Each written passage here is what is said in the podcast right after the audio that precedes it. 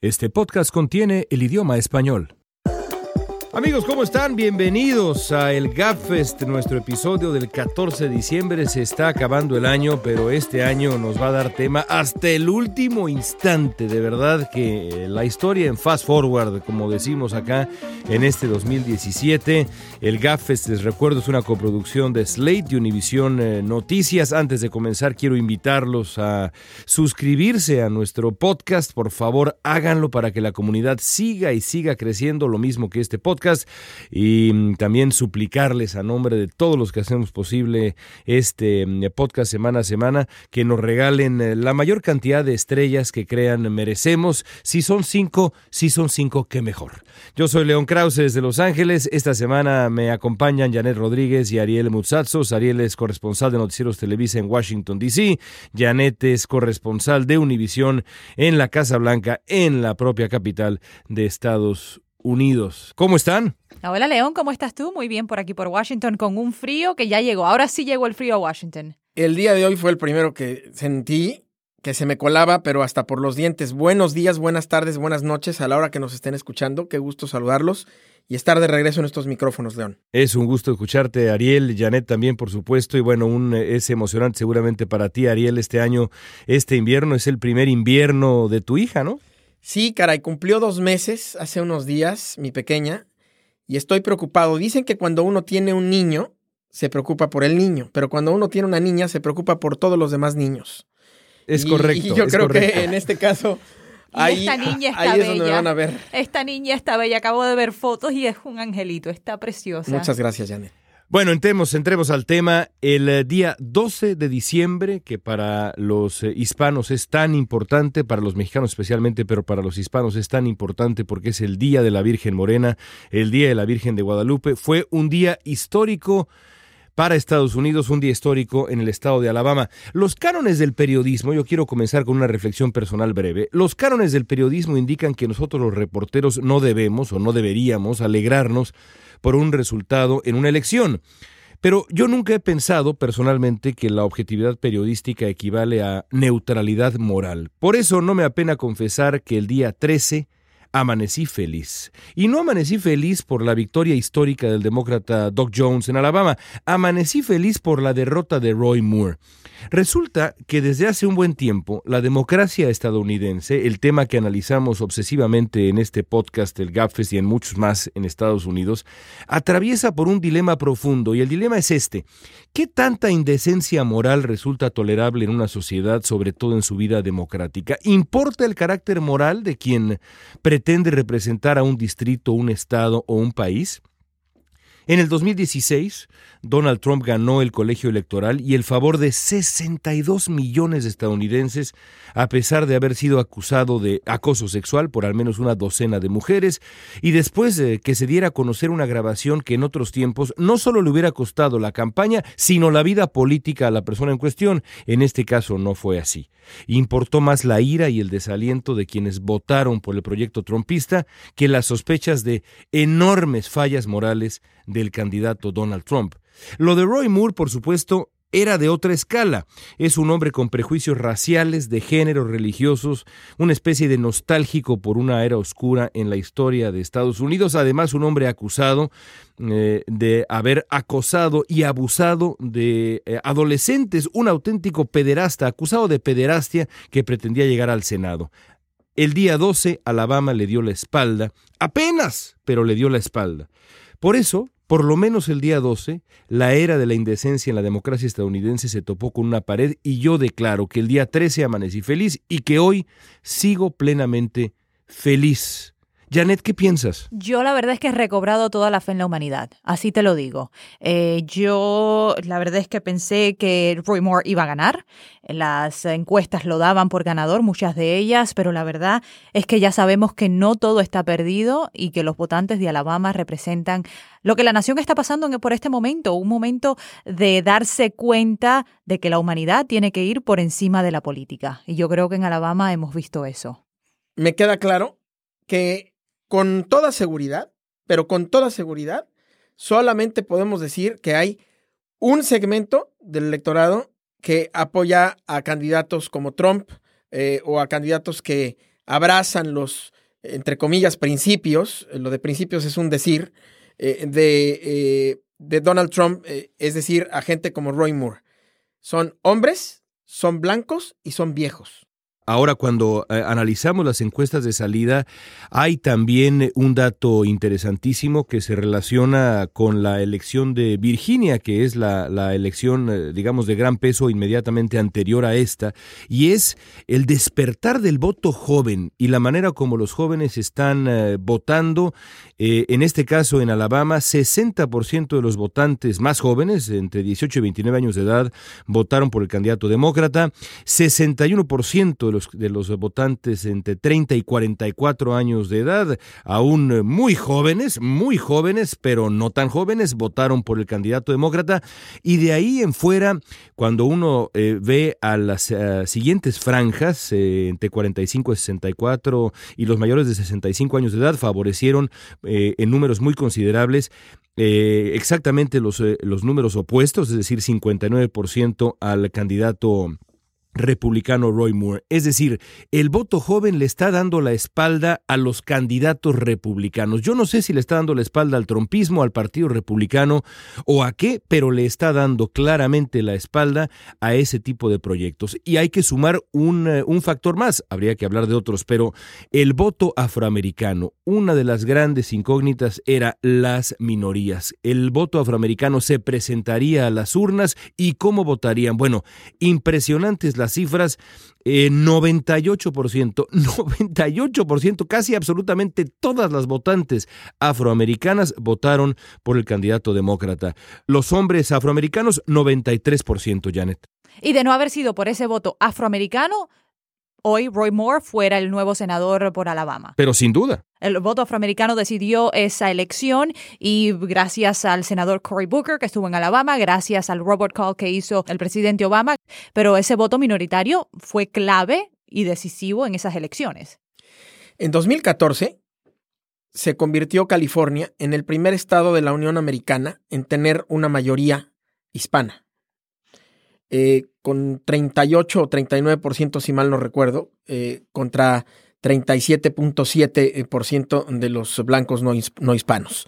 Digamos, esta, eh, esta composición de California será la composición que Estados Unidos tenga en el 2050, en todos los estados, en los 50 estados. Y esto que están mencionando León y tú, eh, me parece que se hace extensivo también a los hispanos, no solamente en Alabama, sino en otras plazas. Cuando hubo elecciones en Virginia y en Nueva Jersey, yo aquí en estos micrófonos expresé mi escepticismo, mi moderación, mi cautela, porque yo dije, a ver, echar las campanas al vuelo en estados que, pues, eh, digamos, han sido demócratas o en donde han ganado los demócratas, porque volvieron a ganar los demócratas, pues no es como, eh, me parece eh, si no muy objetivo, sí muy realista. Pero en esta ocasión, yo creo que no hay mejor muestra de que el trompismo va para atrás. Por lo menos por lo pronto. Pero no le digas eso al presidente. No, bueno, por supuesto. que después de las elecciones le echó la culpa a, Roy, Moore. Y que ya dice que él apoyaba al otro candidato que sí y hubiera que, Y que él no se equivocó. Aquí el presidente no se equivocó. Ya sabemos que el, el, mandatario dijo que, bueno, que aquí la culpa la tuvo Roy Moore porque luchó, luchó, luchó, pero no era el candidato adecuado. Eh, acaba de decir también, eh, ya en Cámara, que bueno, que ellos no hubieran querido que perder ese asiento, pero que ahora eh, esto le da un impulso a los republicanos para que sepan que necesitan ese voto y que en las elecciones de medio término pues se pueda arreglar la cosa. Pero es una derrota, es una derrota para el presidente y pone su agenda política, quiera él decirlo o no, pone su agenda política en riesgo.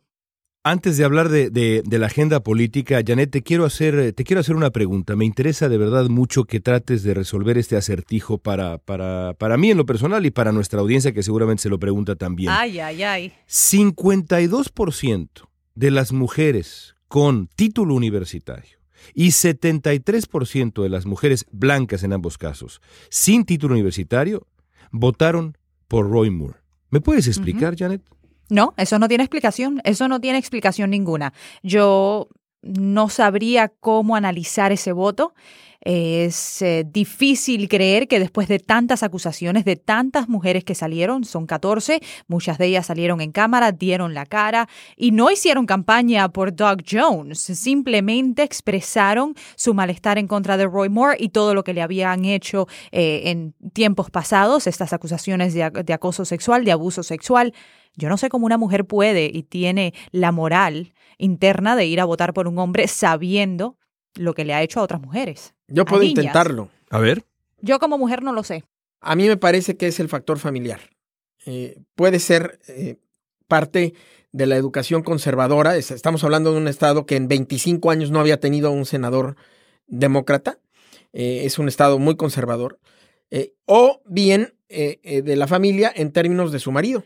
La influencia que los esposos eh, pudieron Pero haber que ejercido pensar que en, en el 2017 en una mujer no pueda pensar por sí sola. A ver, Una no, yo no mujer- digo que no pueda pensar como sí sola, eh, por sí sola. Yo lo que digo es que puede estar influida. Y yo sí creo que el factor religioso aquí jugó un papel muy Por importante. supuesto, Eh, sin Vamos, duda. eh, estas son las mismas personas que votaron por el presidente Trump, sabiendo las mismas alegaciones que el presidente Trump tenía en su contra en aquel momento. Sí, y son, y son eh, eh, eh, por supuesto, votantes conservadores. Eso es, eh, eso es evidentísimo, ¿no? Es decir, 25% eh, de los votantes y de esos 64% eh, votaron por Moore dicen que el aborto debería ser ilegal en la mayor, en la mayor cantidad de casos, en la mayoría de los casos, y aquellos votantes que son el 27% del electorado en, eh, en Alabama, eh, que piensa que el, el aborto tiene que ser ilegal en absolutamente todos los casos, bueno, 80% de esos votantes favorecieron, favorecieron al candidato republicano. Así que yo creo que en efecto, pues también se explica, más allá de- del, del voto de las mujeres blancas,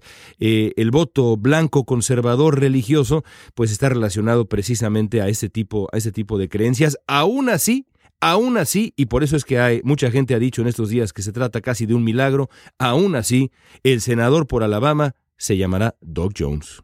Y yo creo que esto va a una discusión mucho más amplia de qué peso le damos a las alegaciones de abuso sexual, de acoso sexual en comparación en nuestra sociedad, en comparación a otros temas como el aborto, como la religión, como eh, inmigración. Entonces, en la, balanza, ¿cuál pesa más para estos votos conservadores o votantes conservadores?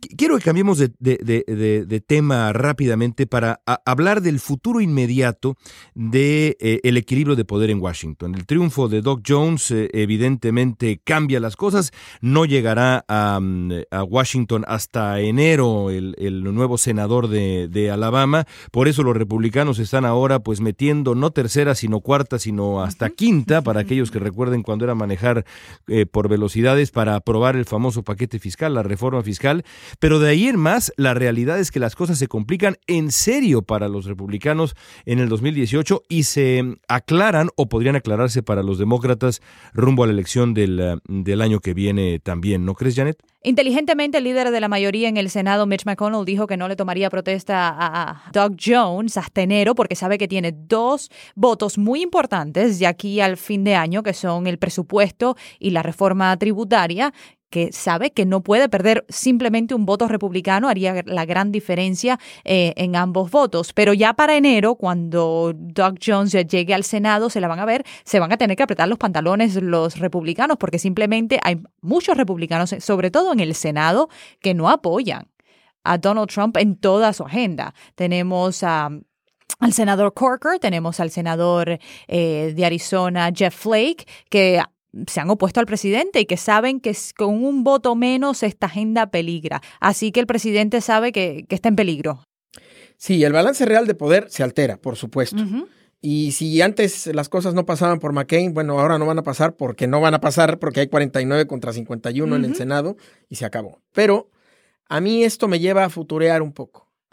Eh, y hablar rápidamente de esto que muchos demócratas eh, en off the record, como decimos los periodistas, eh, digamos no en micrófono, sino de manera personal y en corto, en el 2018 se va a renovar el eh, Congreso, son las elecciones generales de medio término. Y ahí, eh, probablemente, si esta tendencia ocurrida el martes en Alabama, pues persiste, entonces los demócratas recuperarán la mayoría. Y los demócratas no tienen tan claro que esta tendencia vaya a persistir. Por supuesto que Esto no la le ha caído del cielo a los demócratas Desde luego. esta victoria. Sin duda alguna. Y, pero vamos a suponer que es eh, tendencia válida y que recuperan la mayoría los demócratas. Si los demócratas recuperan la mayoría, no son pocos los que dicen que le harían a, a Trump un impeachment o un juicio político. Y a mí, y lo quiero decir aquí, contrario a lo que he venido diciendo antes, me parecería una torpeza eh, que sucediera eso. Porque quitar Yo estoy de en acuerdo este- contigo. Porque quitar en este momento de en medio a Donald Trump es darle una oportunidad al Partido Republicano en la figura de Mike Pence de, De que se normalice. De Además de victimizarse, y de- victimizarse. y de que se normalice a- ante los electores y darle dos años a quien vaya a quedar, que casi seguro sería Mike Pence, para que demuestre que no son tan malos y que no son desastrosos. Y que entonces aquellos republicanos que iban a votar en contra de Donald Trump, por quien sea, pero en contra de Donald Trump, ya lo pensarían dos veces. Y ahí probablemente el Partido Demócrata, y aclaro que yo no soy ni demócrata ni republicano, soy independiente, ahí el Partido Demócrata eh, tendría ante sí pues un reto mucho mayor de no recuperar la, la presidencia de Estados Unidos, pero ese sería el menor de los problemas. El mayor es que seguiría eh, esta corriente de extrema derecha, aunque sea en la persona de Mike Pence, que puede ser menos vociferante, pero es tan radical como el que más. Yo creo mucho que más los conservador que el presidente Trump. Pero, pero si me per- permites, León, ya la mayoría o la, el liderazgo demócrata dentro de la minoría, eh, aunque están en la minoría al momento, saben que el impeachment, este juicio político, no es la manera viable de sacar al presidente. La misma Nancy Pelosi, Chuck Schumer ya di- le dieron un no rotundo a estos artículos eh, de... eh, De impeachment, De de, juicio político, sí. de juicio político que, que propusieron entre ellos Luis Gutiérrez y, y, y Espaillat, y Adriano Espaillat de Nueva York. Habrá que, ver en qué termina la investigación, pero yo, yo tiendo a estar de acuerdo contigo, Ariel. Ha- habrá que recordar brevemente que los demócratas necesitan nada más ahora dos escaños en el Senado y 25 en la Cámara de Representantes para darle la famosa voltereta al, Congreso, al Congreso entero. Eh, yo solo quería agregar antes de, eh, eh, dar paso a, a lo siguiente que tenemos en el GAFES, que yo estoy de acuerdo contigo, Ariel. Yo creo que así como los problemas del periodismo se solucionan con más periodismo, yo tenía un maestro del periodismo que me decía, y maestro informal, porque yo nunca estudié periodismo, Dios me libre de haber estudiado periodismo, eh, el- el- lo, Oye, apre- oye. lo aprendí, lo aprendí yo y solo. aquellos que estudiamos periodismo, No, ¿dónde sí estudiaste? León, ¿qué no, pasó? León, no. Aprendí como... eh, Estudié comunicación, pero eso es, Bueno, eso es mucho menos que estudiar periodismo. Te voy a decir la, te voy a decir la verdad. eh, eh, dado que Janet eh, se, se, se, se llama, se llama ofensa eh, en- entre broma Sí. y broma, te, te, te digo, yo, yo creo que el, que el periodismo como, como la literatura se, se, se aprende haciéndolo. Se aprende Eso en es- la cancha. Eso, Así eso es lo que yo creo. convencido. Total, en Sí, yo total estoy acuerdo. convencido. en total Eso es lo que yo creo, pero na- nada más, de, de ahí mi, mi leve provocación. Pero bueno, un maestro en la práctica del periodismo me dijo alguna vez, en la duda, haz periodismo, en la duda, vea, vea reportear. Y, y- creo lo mismo en, en cuanto a la democracia, creo que los problemas de la democracia se solucionan a través de eh, más democracia. Yo creo que lo ideal sería que a- a- al Partido Republicano actual y al partido de Donald Trump y al propio Donald Trump se le enfrentara en las urnas, porque es la manera eh, más sana de enfrentar los retos en una democracia. Yo creo que sería incluso eh, peligroso eh, el, el que Donald Trump eh, fuera destituido a través de un, de un juicio político, porque provocaría un proceso de victimización, a lo mejor una fractura del Partido. Republicano. Y en una de esas eh, ve- vemos a, a la política estadounidense todavía más polarizada y, y radicalizada. En fin, es- estoy de acuerdo contigo, Ariel. Estoy de Pues acuerdo. muy bien.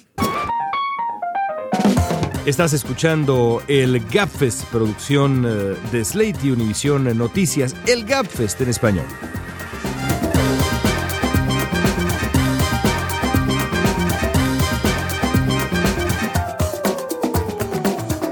Bueno, vamos a nuestra conversación semanal. Esta semana nuestro invitado es nuestro colega y amigo Carlos Puch, titular del noticiero nocturno de Milenio Televisión en México, columnista del mismo diario. Puch es una de las voces más respetadas y críticas del periodismo mexicano. Además tiene una larga, larga experiencia y pasión auténtica cubriendo la política estadounidense, así que escucharlo va a ser un gusto. Bienvenido al GAFES. Carlos, ¿cómo estás? ¿Cómo estás, León? muchas gracias por la invitación. Buenas tardes, un placer. Saludos a todos los que están allá en Los Ángeles en la mesa.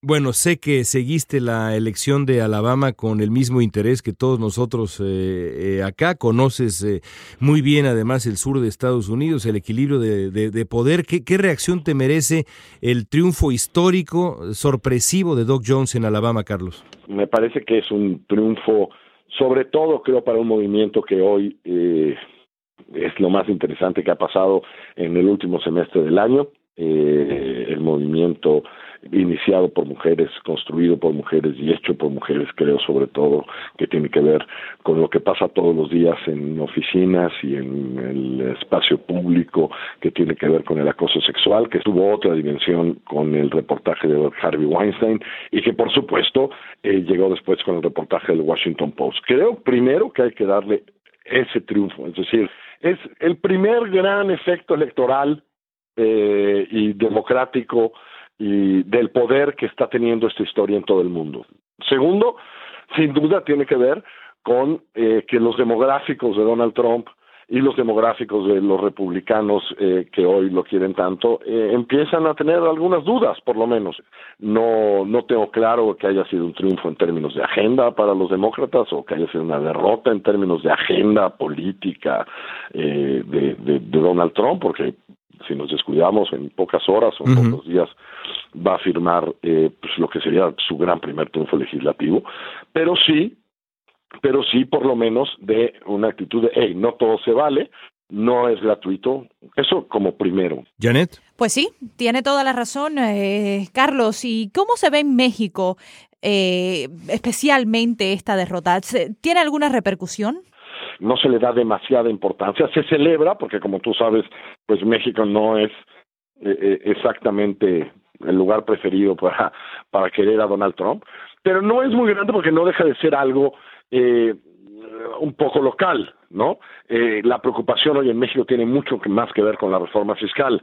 Eh, eh, entonces, sí, estuvo en las planas, creo que ayer todos en los noticieros eh, hablamos de eso y lo hablamos en esos términos, pero no digamos es una derrota que afecte la vida mexicana todos los días como, como, como el acto de la reforma fiscal sí la afectaría seriamente. Pero hubiera sido impensable, ¿no es cierto? Hubiera sido impensable, Carlos, en otros tiempos que eh, una elección en un estado de Estados Unidos apareciera en los trending topics en México. Es decir, y, importó, importó menos que en Estados Unidos, pero sin duda importó mucho más de lo que hubiera importado en otros tiempos, ¿no? Eh, eh, la, era de Trump sí perdón la interrupción, pero por supuesto, porque es él, ¿no? Y estuvo en el momento, en la noche, en el Tending Tropic y sucedió.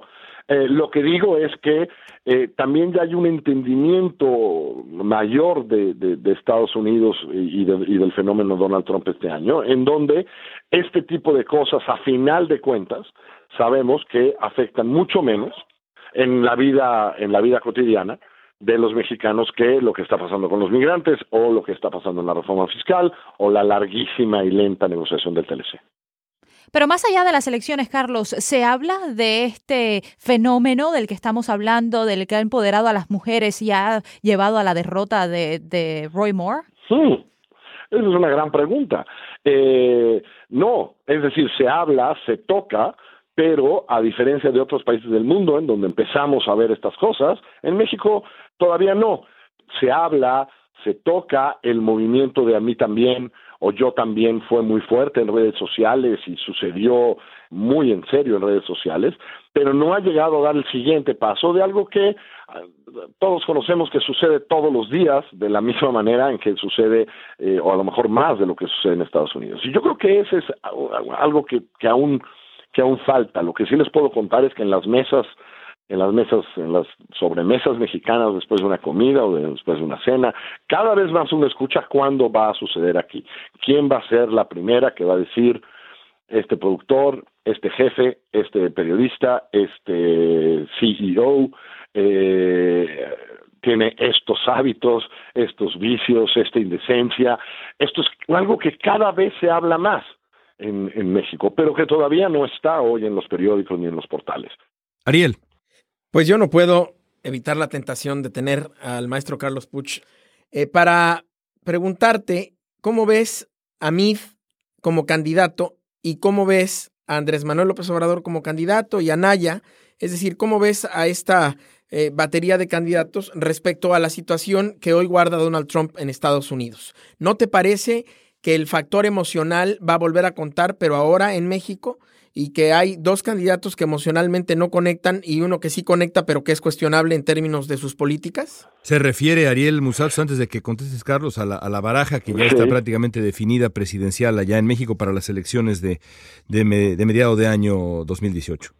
Me parece que las narrativas, más que, por supuesto, siempre con, contenidos emocionales, pero tienen que ver con una primera narrativa, que es donde se va a disputar esto, que es el cambio de la continuidad. Eh, sin duda, José Antonio Meade representa la continuidad y, eh, y, hoy hay dos opciones, digamos, que a, a grandes rasgos hoy Roy Campos los pone más o menos en tercios a todos y dos opciones que ocupan como el 60 o 70% del electorado que ofrecen cambio. Dos cambios diferentes, el de Andrés Manuel López Obrador y uno que Ricardo Anaya irá construyendo poco a poco. Eh, yo creo que la gran discusión en la primera parte de la elección es quién, son dos discusiones. Es uno, si esta es una elección de cambio, claramente de cambio, y entonces los dos líderes serán Andrés Manuel López Obrador y Ricardo Anaya, eh, o si esta es una elección continuidad o cambio, y quién ¿Y quién, ¿Y quién gana en esa narrativa entre, entre Ricardo Anaya y Andrés Manuel López Obrador? Carlos, déjame preguntarte esto. ¿Qué, papel jugará Estados Unidos eh, y la política estadounidense en la, en la elección eh, eh, mexicana? Andrés Manuel López Obrador, a, quien tú has entrevistado y, yo he entrevistado también, ha sido muy cauteloso para, para su tono habitual, para el tono que podría tener, muy cauteloso al referirse a Donald Trump. Ha dicho que él lo va a convencer, se le va a convencer, así habla López Obrador, se le va a convencer a Donald Trump de cambiar su tono y su actitud hacia México, y sin embargo, eh, me cuesta trabajo creer que el trompismo, que el nativismo estadounidense no juegue un papel en esta narrativa eh, ah, de la elección eh, mexicana del 2018, sobre todo cuando fue tan polémica la actitud del gobierno actual, del gobierno de Enrique Peña Nieto, al invitar al Donald Trump candidato a, la Ciudad de México, a la residencia presidencial. ¿Qué, qué papel crees que juegue Donald Trump en ah, la elección del año que viene? Yo creo que lo que tenemos frente a Donald Trump hoy y lo que vamos a tener son eh, algunas dudas. Yo creo que eh, José Antonio Meade pues va a plantear esto de aquí sigamos, y aquí sigamos, y aquí sigamos, pero pero yo creo que tanto Andrés Manuel como Ricardo Anaya tienen un reto, tienen un reto que es, ok, ¿cuál es la política exterior que necesita el vecino de un hombre como Donald Trump?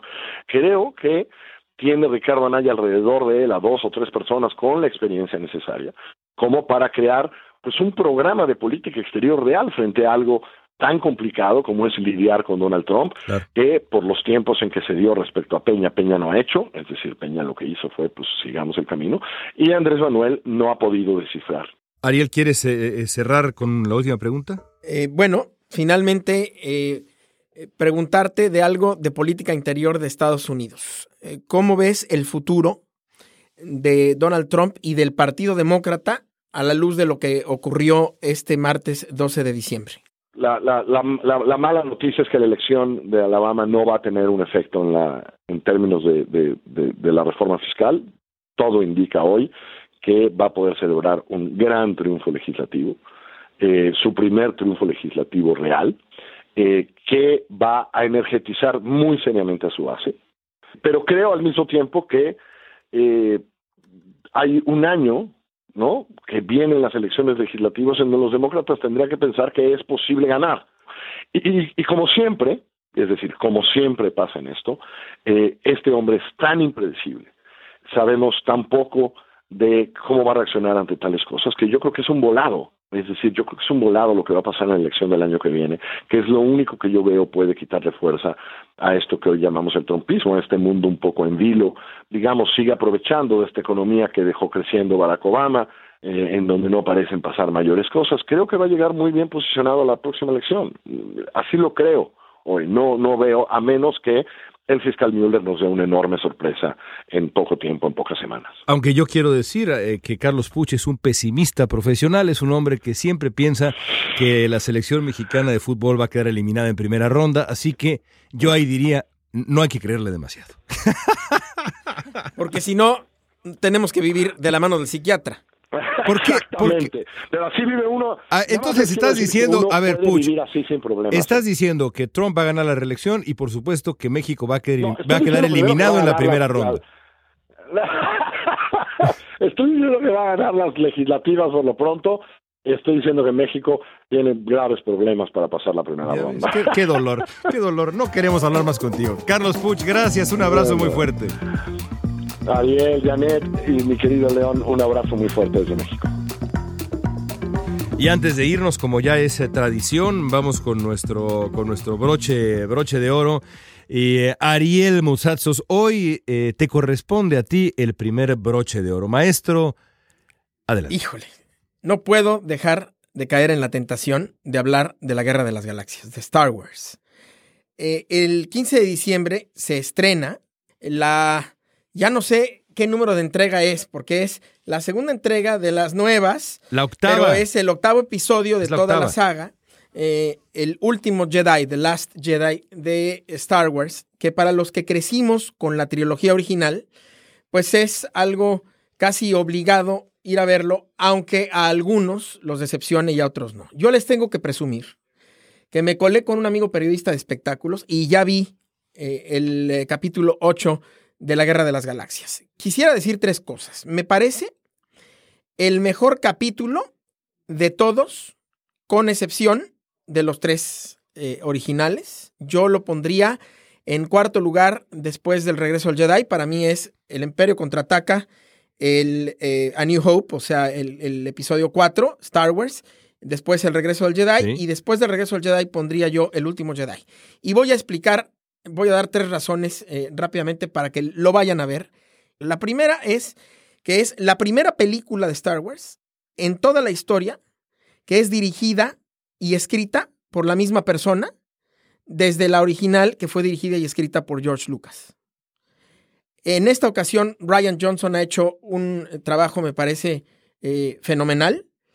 La segunda cosa es que no es, gracias a Dios, gracias a la fuerza, un capítulo copia de Star Wars A New Hope. O sea, en este capítulo no hay una cantina como la de eh, Moise Eisley, pero ahora aquí El- oh, mi- mi- oye, mi miedo, mi miedo era que fuera una copia del Imperio contraataca y que, y que Luke Skywalker eh, jugara el papel de Yoda y No, el no es el aprendiz y demás. Yo creo que eso lo hicieron en eh, The Force Awakens, nada más para eh, dejar calmados a, todos eh, los fans que querían ver una vez más un refrito de eh, sus películas favoritas. En este caso, no veo paralelismos en ese sentido, veo muchas novedades y si me apuras, no veo a las otras películas, sino a las influencias de George Lucas combinadas con las de Ryan Johnson y creo que eso ya es decir bastante lograron una película buena. Me sigue gustando la trilogía original, me sigue disgustando las precuelas que hizo después George Lucas. eh, y por supuesto, respeto, eh, Palomerona, ok, eh, The Force Awakens como predecesora de esta, pero la verdad es que hasta el momento, de todo lo nuevo que se ha hecho, me quito el sombrero. Y si nuestros oyentes pudieran ver la pasión con la que Ariel hoy está narrando esto. A Pero- ver, no yo soy siente. Padawan. Licenciada, no sé si usted lo sepa, pero yo soy un aprendiz de esto. Soy Padawan. Pues suena, suena, suena usted como un maestro Jedi. Hombre, lo que pasa Yo tengo que admitir que no he visto una sola película de Star Wars. Yo no. Nunca No. has visto una sola. No, ya. se Se, acabó. se acabó el podcast, se acabó el... Gracias. No, bueno. Paulina, a Paulina Velasco, productora, apaga los micrófonos. Pero con la dormir. pasión con que Adiós. él lo narra, ya me que voy al cine este fin de semana. No, Sí pero sí. primero te sientas a ver todos los, los siete capítulos anteriores y luego sí, claro. Maratón obligatorio. Es que Trump no me da, no me da, no me da tiempo. Con Trump no tengo tiempo. Pues estás, que estás metida ahí en el imperio, estás metida ahí con el emperador Palpatín, y pues es el problema de estar metido ahí en la bueno, auténtica. vamos. Ajá. Ahora, yo te, Yo te diría, yo te diría, por favor, no veas las precuelas. Sí, no las, las vi hace poco con No. mis hijos.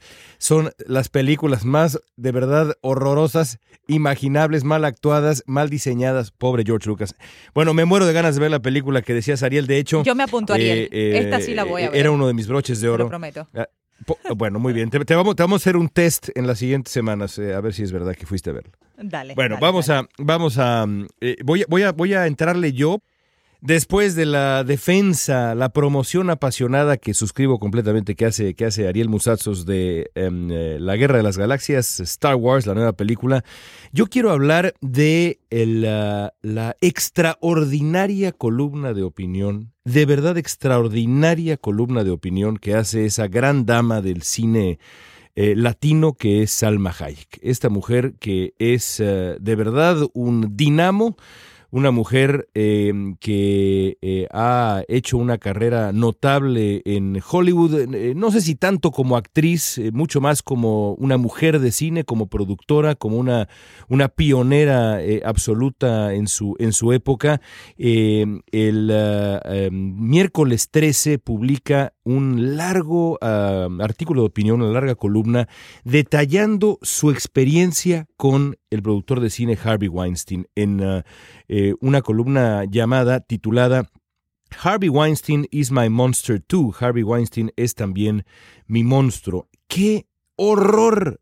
De experiencia vivió Salma Hayek con este monstruo auténtico que es Harvey Weinstein. Cuenta Salma Hayek cómo después de que ella se negara, y estoy eh, citando, a eh, ducharse con él, a dejarlo a él, eh, verla a ella tomarse una ducha, bañarse, no dejarlo darle un masaje, no dejar a un amigo desnudo del señor Weinstein darle a ella un masaje, eh, en fin, de verdad una lista abrumadora y de cosas a las que se negó Salma Hayek. Cuenta cómo Harvey Weinstein le hizo la vida imposible durante la producción y postproducción de la película sobre Frida Kahlo que Salma Hayek llevó a la pantalla grande además con, con gran éxito. Es de verdad algo que vale la pena leer y que a mí me aterró. Y por otro lado, me llevó a la siguiente reflexión. Salma Hayek viene eh, eh, a Hollywood después de haber sido actriz de telenovelas, exitosísima en México. A mí me sigue pareciendo increíble que en nuestros países, y no nada más pienso en México, pienso en nuestros países, pienso en América Latina, pienso en España, pienso en los países hispanos, no conozcamos un solo caso. Un solo caso de una actriz con la valentía que demuestra Salma Hayek para decir, en Estados Unidos me pasó esto con el señor Weinstein. ¿De verdad será que en México y en esos otros países no ocurrieron casos de abuso como este y mucho peores? ¿O será que allá en esa cultura simplemente la denuncia nos aterra? Por lo pronto, ahí está la reflexión de esta extraordinaria columna de Salma Hayek que recomiendo ampliamente a nuestros radioescuchas y nuestros podcast escuchas.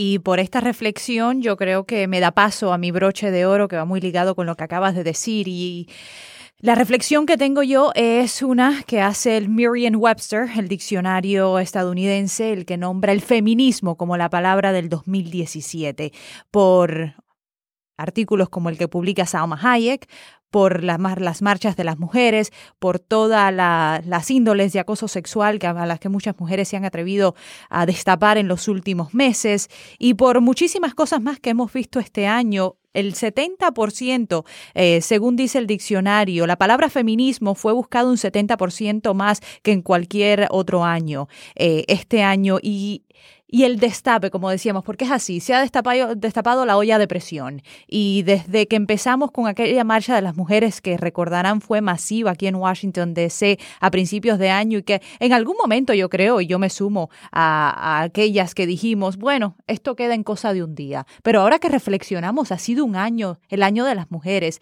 el año en que nos hemos empoderado a decir lo que no está bien, a criticar, a, acusar fuertemente a aquellos que nos han abusado, que nos han... Eh, que se han querido aprovechar de nuestra vulnerabilidad.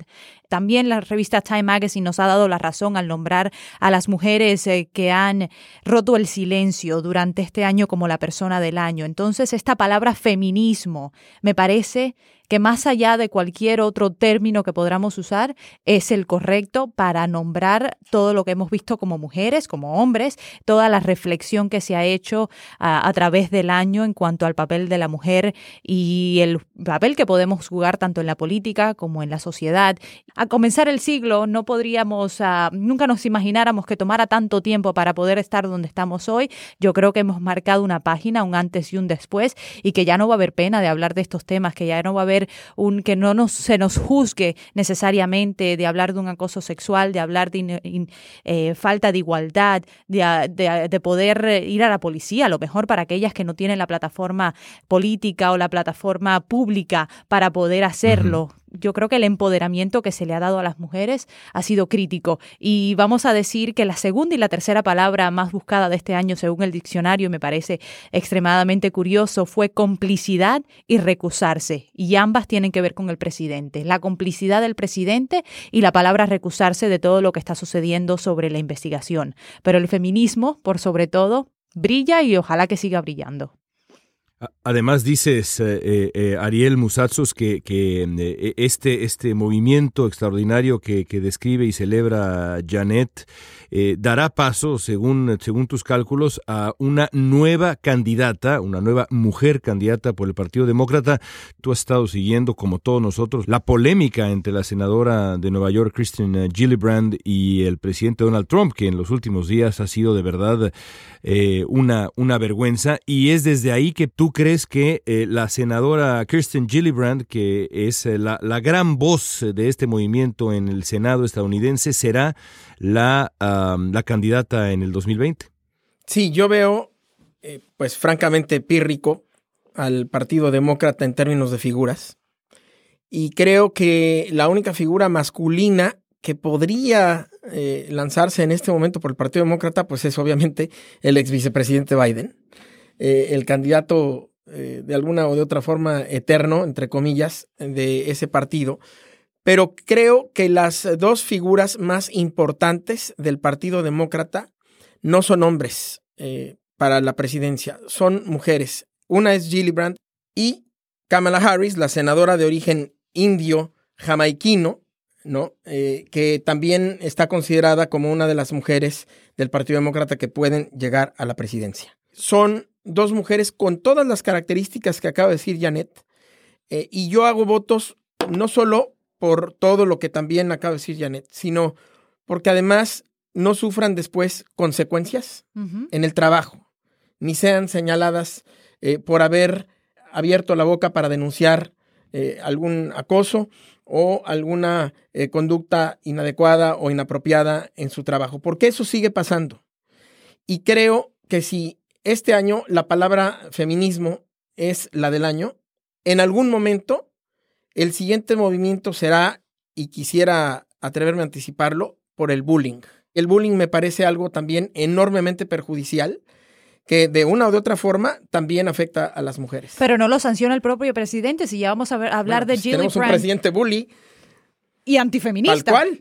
Y antifeminista. y antifeminista, porque, eh, y, ya, y si quieres podemos cerrar con esto, el presidente, el, ojalá que este feminismo no pase de moda y podamos seguirlo para el 2018, porque si tenemos que enfrentarnos, y lo ha hecho Gillibrand ante un presidente que cuando uh -huh. uno se opone a él, y Gillibrand lo ha hecho muy bien, y a decir que el presidente debería, pide su renuncia, ¿no? Porque eh, por las acusaciones de acoso sexual y tenemos un mandatario que como respuesta le dice que ella está dispuesta a hacer, cual, a hacer cualquier cosa por dinero. ¿Qué, qué, qué, ¿qué le está diciendo? Sí, es, es, fue, fue, un intercambio. ¿Qué le está diciendo? ¿Cómo se malinterpreta? ¿Cómo se malinterpreta, como dice la Casa Blanca, que nosotros somos los que tenemos la cabeza sucia? Y Sara Sanders, exacto. Sara Sanders, la vocera, diciendo, no, bueno, ustedes lo están malinterpretando. Interpretando porque tenemos la cabeza sucia. ¿Cómo esto se malinterpreta? No hay manera ninguna. Entonces, simplemente al ritmo del feminismo es que podemos seguir adelante en contra de estos hombres que todavía hoy en día a lo mejor siguiendo el liderazgo del presidente, nos tratan de silenciar. Pues, Me ¿no? gusta mucho eh, esa, esa conclusión.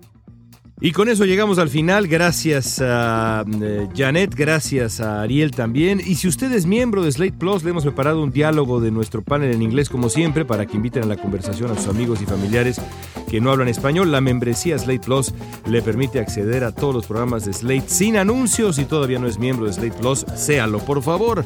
Pruebe dos semanas gratis, slate.com, eh, diagonal Gafes Plus. Recuerde darnos estrellitas eh, merecidas, merecidas y sabrosas en iTunes. Escribir con preguntas y comentarios e ideas a elgafes.slate.com. Nuestro Twitter es arroba elgafes. Gracias a Paulina Velasco, nuestra productora. Steve Lichtai, nuestro ayudante en DC, productor ejecutivo de Slate Podcasts. Mario Ochoa, nuestro operador en Los Ángeles. De nuevo, gracias a Janet y a Ariel por estar con nosotros. Gracias, amigos. Pásenla bien en el frío. Janet, Ariel. Gracias a ti. Qué gusto estar de regreso y muchas gracias a todos. Y hasta la próxima. Soy León Krause.